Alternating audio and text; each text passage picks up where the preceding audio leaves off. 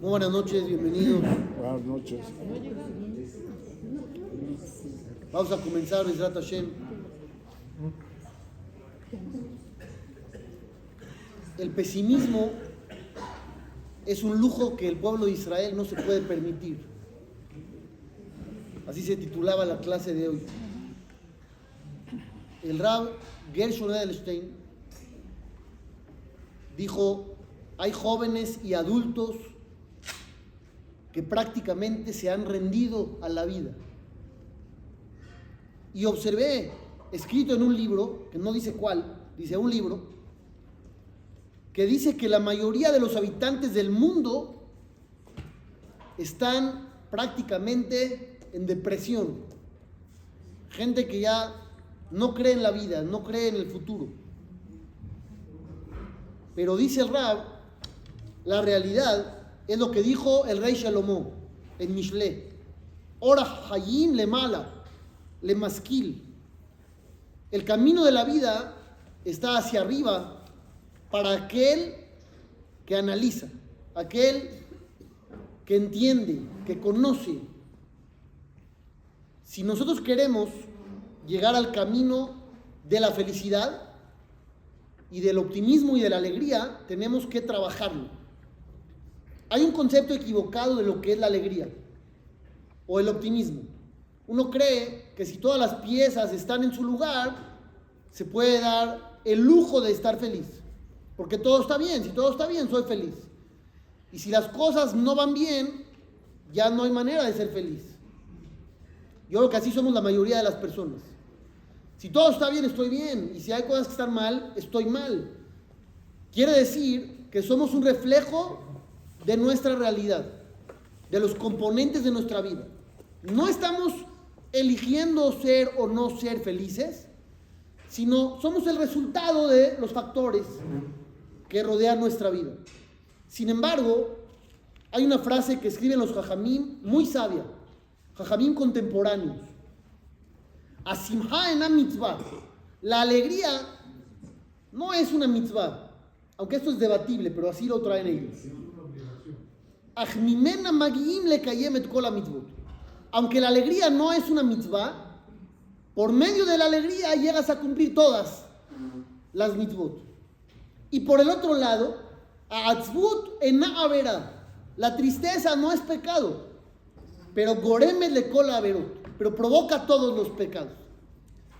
Quiere decir que el estado de ánimo va a influenciar muchísimo en lo que es nuestro trabajo espiritual. El estado de ánimo no es un detalle, es un fundamento, una columna en nuestro objetivo existencial. Hay una Gemara muy famosa que hemos leído varias veces. Hoy vamos a darle un enfoque diferente, Bezrat Hashem. La Gemara dice Rabbi Yudá en nombre de Rab. Cuando Moshe Rabbenu subió al cielo, encontró a Dios que estaba poniéndole coronitas a las letras de la Torah. Aquel que ha visto un rollo del Sefer Torah ve que hay algunas letras que tienen coronitas en la parte de arriba. Le pregunta a Moshe a Dios, Ribonosher Olam, dueño del mundo, Mime a qué deja, ¿para quién haces todo esto? ¿Para qué las coronitas de las letras? Le dijo Hashem, en el futuro va a existir una persona que se llama Akiva Ben Yosef, que por cada coronita y coronita de cada letra va a aprender leyes. Hasta de eso va a aprender. Para él hago todo esto. Le dijo Moshe, quiero conocerlo a ese gran personaje. Le dijo Dios, volteate para atrás. Se volteó hacia atrás y se encontró mágicamente en una clase que estaba impartiendo Rabí Akiva y Moshe estaba hasta atrás en la fila 18. Así dice la llamada. Moshe Rabbenu no entendía nada de la clase. Rabí Akiva hablando y hablando y hablando y Moshe no tiene idea de qué está pasando. Hasta que alguien le preguntó a Rabí Akiva, Jajam, ¿de dónde sacó todo esto? Dijo, Alajale Moshe mi Sinai. Todo viene de Moshe, de Har Sinai. En ese momento Moshe Rabbenu se tranquilizó, regresó de ese viaje en el tiempo con Dios y le dijo, Ribonoshe Olam, dueño del mundo. Yesh leja Adam Kazé Beatá Noten Torah teniendo a un hombre como él, ¿me elegiste a mí para dar la Torah? Lo hubieras elegido a él. Le contestó Hashem Shetok. Silencio. Yo así lo tengo planeado. No hay preguntas. ¿Qué fue lo que sorprendió a Moshe Rabben? De la personalidad de Rabbi Akiva, ¿qué es lo que más le sorprendió? Entonces vamos a tratar hoy de dar un enfoque diferente. Dice la Gemara, Rabban Gamliel, Rabbi Elazar Ben Azariah, Rabbi Yoshua y Rabbi Akiva estaban caminando por la ciudad de Jerusalén. Llegaron al monte donde originalmente estaba construido el Bet Amigdash y vieron a un zorro saliendo de la zona que era la más sagrada del mundo. Empezaron ellos a llorar y Rabí iba a reír. Le preguntaron, ¿por qué te estás riendo? Dijo él, ¿por qué ustedes lloran? ¿Cómo por qué lloramos? El lugar más sagrado del mundo, que si el Cohen Gadol, el sacerdote principal, entraba con un pensamiento negativo, quedaba fulminado ahí. Y ahora hay un zorro paseándose como si nada. Por eso lloramos, pero tú ¿por qué te ríes? Contestó Rabbi Akiva, porque están escritas dos profecías. Una, la de Uriah, y otra, la de Zeharia. ¿Qué dice la profecía de Uriah? Zion Sadete Haresh. La ciudad de Zion será arada como un campo. La de Zeharia dice, en un futuro regresarán los ancianos y ancianas a Jerusalén. Ahora que se cumplió la de Uriah, porque acabamos de ver que Jerusalén acabaron con ella, estoy seguro que se va a cumplir también la otra, la de Zeharia. Entonces estoy contento porque la otra profecía de la salvación seguramente también se va a cumplir. Le contestaron, aquí va ni Hamtanu, aquí va ni Hamtanu, aquí va, nos has consolado, nos has consolado. Rabbi Akiva tiene dos opciones. Una opción, ver la realidad. ¿Cuál es la realidad? Llorar con ellos. La realidad es llorar. La realidad es que Jerusalén se destruyó. La realidad es que no hay Betamigdash. Esa es la realidad. Él no es pesimista, es realista. La otra es fe, esperanza, tikva, que se va a cumplir la profecía de la reconstrucción. Eso no está aquí. Tienes que creer en ella. ¿Qué elige Rabbi Akiva? Creer. Creer. No ser realista. ¿De dónde sacó esa fuerza? Es lo que hoy quiero analizar con ustedes. Lo que dije hasta ahorita ya lo sabían todos. ¿De dónde sacó esa fuerza de ser tan optimista? Dice el Talmud Yerushalmi, escuchen bien, este dato no es tan conocido. Cuando Rabí Akiva empezó su carrera de estudio de Torah, fue delante de dos jajamín, Rabí Eliezer y Rabí Yoshua. Y Rabí Akiva les dijo, jajamín, enséñenme Torah. Le enseñaron una alhaja. Y Rabí Akiva, después de escuchar, se fue a analizar y empezó a leer y decía, a ver, esta letra, ¿para qué la escribieron? Y esta otra, ¿para qué la escribieron? Y esto, ¿para qué lo dijeron? Y volvía con los jajamín y les hacía preguntas. Sin embargo, dice el Talmud, 13 años estuvo Rabbi Akiva delante de Rabbi Eliezer y Rabbi Eliezer no le ponía atención a Rabbi Akiva. ¿Cuánto tiempo dije? 13. 13. 13 años estás yendo a una clase y el jajam no te pela. 13. ¿Quién aguanta eso? Usted ya no iría. Se acabó. Ya le voy a poner más atención. Yo creo que nadie. Todavía 12. 13, 13 años. Rabia Akiva está construido de otro material. A él no le pega. Él sigue ahí. Y ya después se convirtió en uno de los alumnos principales de ese jajam. Pero le costó 13 años de carrera.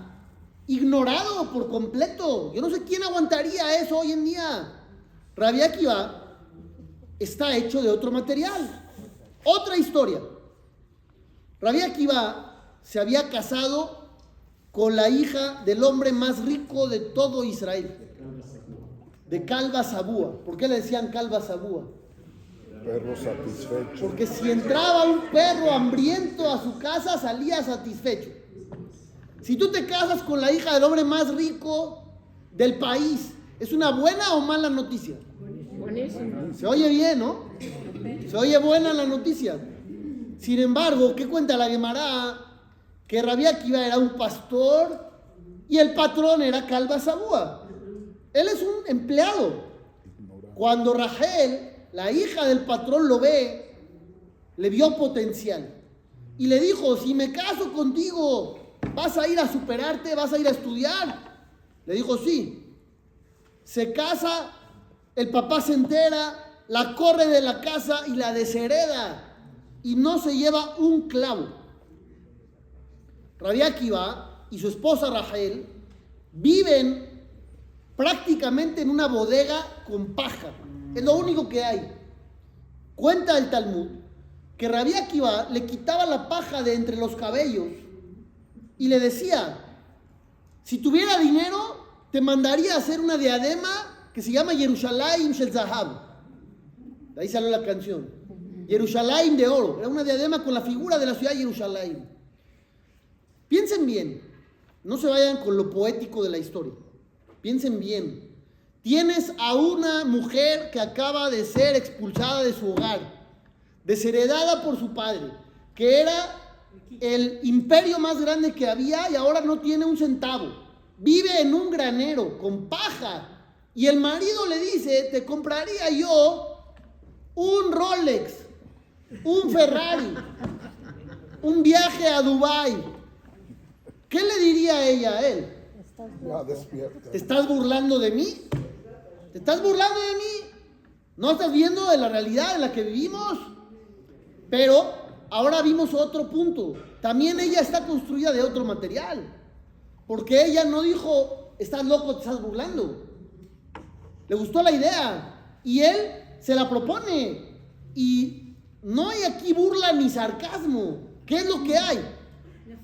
Dos personas con fe. Una pareja que no tiene nada, pero cree que van a llegar a tenerlo. todo. Y al final lo lograron. ¡Qué optimismo tan impresionante! Ahora nos vamos a ir a otra historia que parece que no tiene nada que ver con esta. Rabbi Yohanan Ben Zakkai era el rab de Rabbi Eliezer. En una ocasión, cuando ya estaba enfermo, en sus últimos días, entraron sus alumnos a visitarlo. Cuando los ve, empieza a llorar. El jajam llora y llora. Los alumnos le dicen, Ner Israel, Amuda Yemini, Patisha Hazak, tú jajam eres la vela de Israel, la columna principal, el martillo fuerte. Mi pene mata bojé. ¿Por qué lloras? ¿Por qué lloras? Fuiste el más grande. ¿De qué tienes miedo? ¿O qué pasa? Vas a morir y a dónde te vas? Al paraíso celestial, no hay otra. Al Olama va, ¿por qué lloras? Contesta Rabbi Yohanan Ben Zakkai, si me llevaran delante de un rey ser humano que hoy está vivo y mañana muere y lo puedo sobornar y el castigo no es para siempre y si se enoja no es para siempre, aún así lloraría. Ahora que me llevan delante del rey de los reyes, que es eterno y todo lo que él hace es eterno y no lo puedo sobornar. Y además, tengo dos caminos frente a mí. Está el paraíso y está la otra opción. ¿Qué quieren? ¿Que no llore? Yo no sé por cuál me llevan. Espérenme tantito. ¿Por qué no sabe? ¿Por qué no sabe? ¿Qué vive en una fantasía? ¿Es humildad que no te deja ver la realidad? Él no sabía lo que él era. Pesimismo. No tenía, Él sabía que había hecho todo y que era lo máximo. no tenía seguridad. Pero también sabía su papel. Pesimismo. Él sabe que el castigo allá es muy duro, pero él sabe que se portó bien. Uno hace un examen para la universidad. Seis horas de examen. 300 preguntas. Pero sabes contestar. Sí, estudiaste. Sabes, estudiaste perfecto, memorizaste absolutamente todo. Sales de ahí, ¿qué? ¿Lloras? No sabes cómo te fue. Eso, ¿sabes cómo te fue? Pero siempre tienes miedo. Siempre ¿Por qué? ¿Por qué miedo? tienes siempre. Pero sabes que contestaste bien. Es más, un examen de álgebra, donde uno responde y aparte está la comprobación, donde uno comprueba que la respuesta es la correcta. ¿Hay miedo? Todas mis comprobaciones perfectas. ¿Miedo? Es miedo a lo desconocido. ¿Dónde estudiaste tú? Si uno contestó bien y la comprobación está bien y todo está bien, no tiene por qué haber miedo. Pero es miedo a lo desconocido. ¿De qué tiene miedo Rabbi Yohanan Ben Zakkai? A lo que no conoce. Pues yo una vez di una respuesta muy buena, espero yo. Hoy voy a dar otra. La respuesta es la siguiente. Hay una historia que sucedió en la vida de Rabbi Yohanan Ben Zakkai. Él fue el líder de Israel en la época de la destrucción del segundo templo sagrado y Jerusalén y más. Rabbi Yohanan Ben Zakkai tenía una idea que decía que iban a perder. Los Yehudim van a perder. Y si salimos a rendirnos delante del imperio romano que estaba sitiando la ciudad, vamos a evitar más muertes. Ya nos rendimos y, y se acabó, ya ni modo, igual vamos a perder. Mejor rendirnos. Pero había un grupo dentro de Israel que no se quería rendir, querían pelear. Los del grupo que querían pelear no dejaban a nadie salir de la ciudad para que no se rindiera nadie. Rabbi Yohanan Ben Zakkai quiere salir a rendirse, no lo dejan salir. ¿Qué hizo? Ideó un plan. Mandó a correr la voz de que estaba enfermo. Y luego mandó a correr la voz de que ya había muerto. ¿Y dónde quedaba el panteón? Afuera. Afuera. Entonces lo sacaron en un ataúd. Está muerto. Ya cuando estaba lejos, salió del ataúd. Y se fue a entrevistar con el general del imperio romano llamado Aspasianos. Muy bien, Vespasiano en español. Llegó con el general Vespasiano y le dijo, saludos para ti César, saludos para ti César. Le dijo el general, eres doblemente merecedor de la pena de muerte. ¿Por qué doble? Dice, número uno, yo no soy el César, soy un general. Eso es faltar el respeto al César. Y la otra, ¿por qué doble pena de muerte? Ya, una nada más. Dice la otra, porque si yo fuera el César y fuera tan importante como dices, ¿por qué no llegaste antes a verme? ¿Por qué hasta ahorita? Estamos sitiando la ciudad. ¿Por qué no llegaste antes? Entonces le dijo, mira, respuesta uno, si eres el César.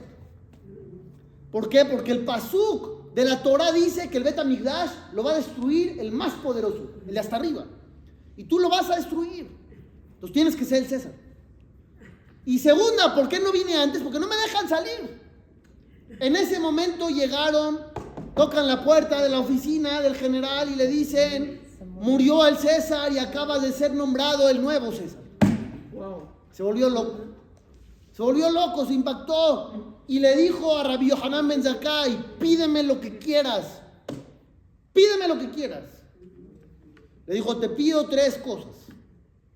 Número uno, cuando conquistes y destruyas todo, la ciudad de Yavne, no la toques. Esa ciudad viven los jajamín. La Torah tiene que permanecer en el pueblo de Israel. Si se acaba la Torah no hay pueblo. Esa ciudad de los jajamín no me la toques. Segunda petición.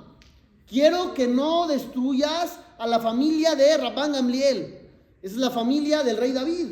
Necesitamos la familia del Mashiach. A esos no me los toques. Tercero, hay un jajam muy grande que ha hecho muchos ayunos para proteger la ciudad que se llama Rabbi Tzadok. Y de tantos ayunos está muy enfermo. Mándame los mejores doctores para él. Le dijo las tres, sí, concedido. Y las cumplió. Y las cumplió. Pregunta a la Gemara, ¿por qué no le pidió más? ¿Qué hubieran pedido ustedes? Que no destruyas. Está impactado, te acaba de decir, pídeme lo que quieras. Dijo Rabbi Yohanan Ben Zakkai, Dilma kulehai lo avir. Tal vez si le pido tanto, no me va a dar nada. Atzalá purta. Mínimo voy a ir por algo chico. Si pido mucho no me va a dar. Si pido algo chico, tal vez sí. ¿Quién lo critica en la Gemara? Rabí Akiva. Ra- Rabí Akiva que vivió después lo critica y dice fue una mala decisión. Hubiera pedido más, hubiera pedido todo, se hubiera ido por la grande. Estamos aquí en una discusión ideológica entre quién y quién, entre el realista y el optimista. y el optimista.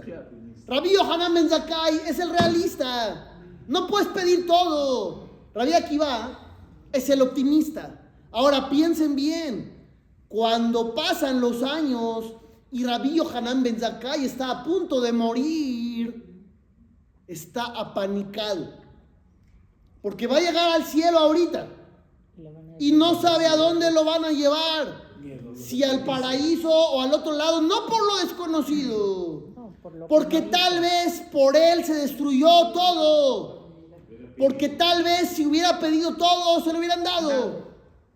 Por eso está con miedo. Porque tal vez él es el responsable de miles de muertes. De todo lo negativo que pasó. Porque si hubiera pedido más, tal vez se lo hubieran dado. Tal vez le dicen sí. Y por eso tenía miedo. Rabí Akiva es el optimista. Rabí Akiva es el que dice, vamos por todo, ¿por qué no? Vamos por todo. Pide mucho para que te den mucho. En la tefilá. Es más, Tú pide mucho para que te den mucho. ¿Por qué no? dicen que cuando se le pide a Shem, hay que pedir todo. Hay que pedir todo. Así es. Nosotros en la tefilá pedimos Jochma Binah Badat. En la segunda verajá. Pedimos Jochma Binah y Da'at. Yo les expliqué en la clase qué es Jochma Binah y Da'at. La gente cree que son simplemente sinónimos.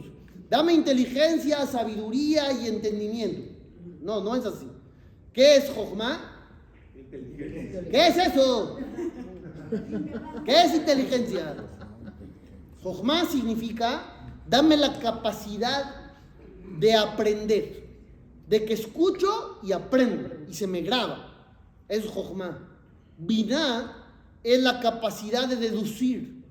Ya em- aprendí A, ahora solito yo deduzco B, C. ¿Entendés, no? ¿Y qué es Da'at? Ruach HaKodesh. Dame espíritu divino. ¿Ustedes quieren espíritu divino?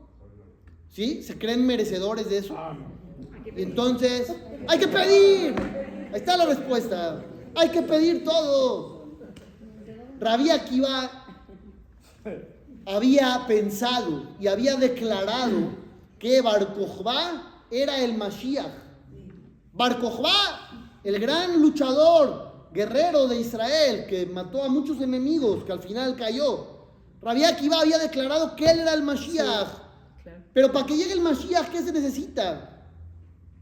Que el pueblo haga teshuva, Claro. que nos portemos bien, que dejemos lo negativo. Rabí Akiva es doblemente optimista. Número uno, es optimista porque cree que ya el Mashiach llegó. Y número dos, porque cree en la capacidad del pueblo judío de regresar a su creador. Porque si él dice que ya llegó el Mashiach es porque el pueblo lo merece. Doblemente optimista de que ya llegó y de que el pueblo puede regresar. ¿Quién le discutió? Escuchen bien esta discusión. Amarle Rabbi Yohanan ben Tortá. Le dijo Rabbi Yohanan ben Tortá. Aquí va. Te van a crecer hierbas en los cachetes antes de que llegue el Mashiach.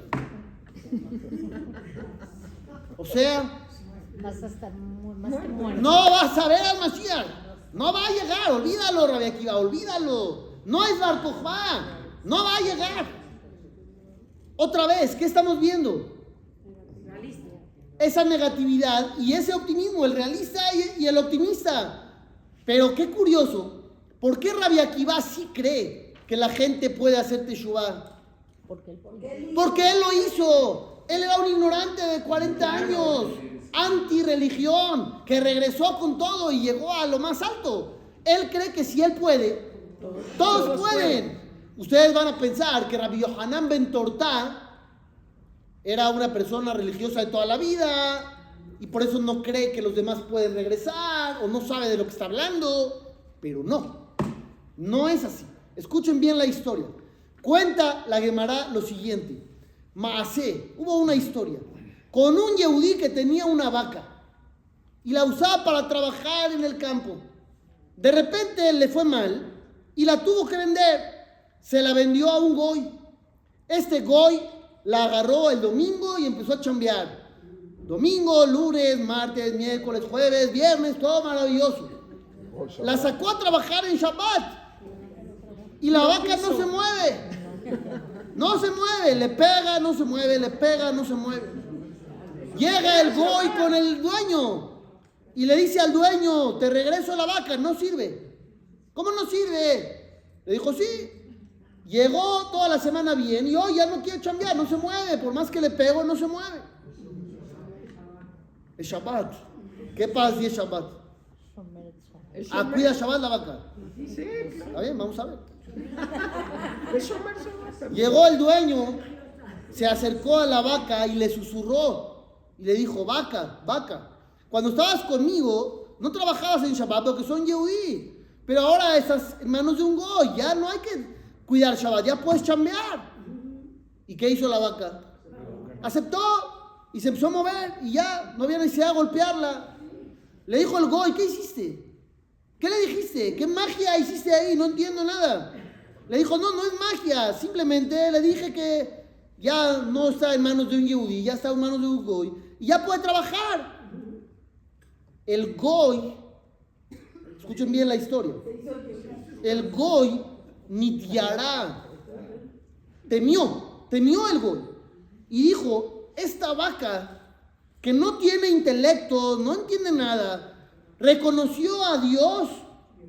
Y yo que soy creado a imagen de Hashem y tengo inteligencia, ¿no conozco a mi Dios? Se volvió.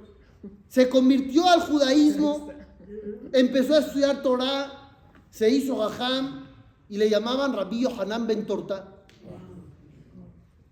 Torta significa toro en arameo, porque venía del toro, porque gracias a la vaca hizo Teshuvah.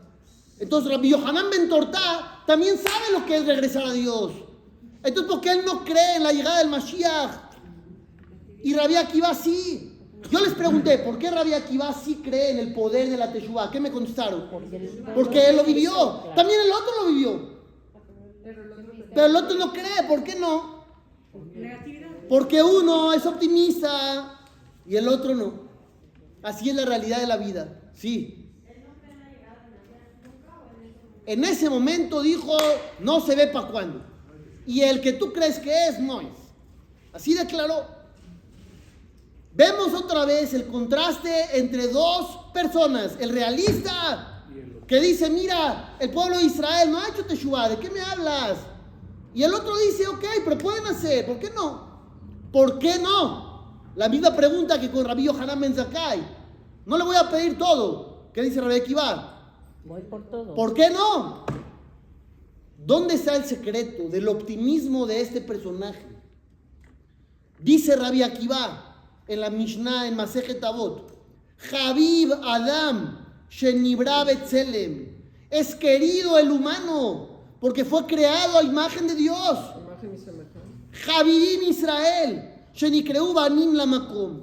Son queridos Israel, los llaman hijos de Hashem en la Torah. Bení Bejorí Israel, mi hijo primogénito Israel. Más cariño nos tiene Dios que nos informó que somos hijos. Banimatem, la Hashem lo que ¿Qué siente Rabbi Akiva que le da tanto optimismo? Siente que Dios lo quiere.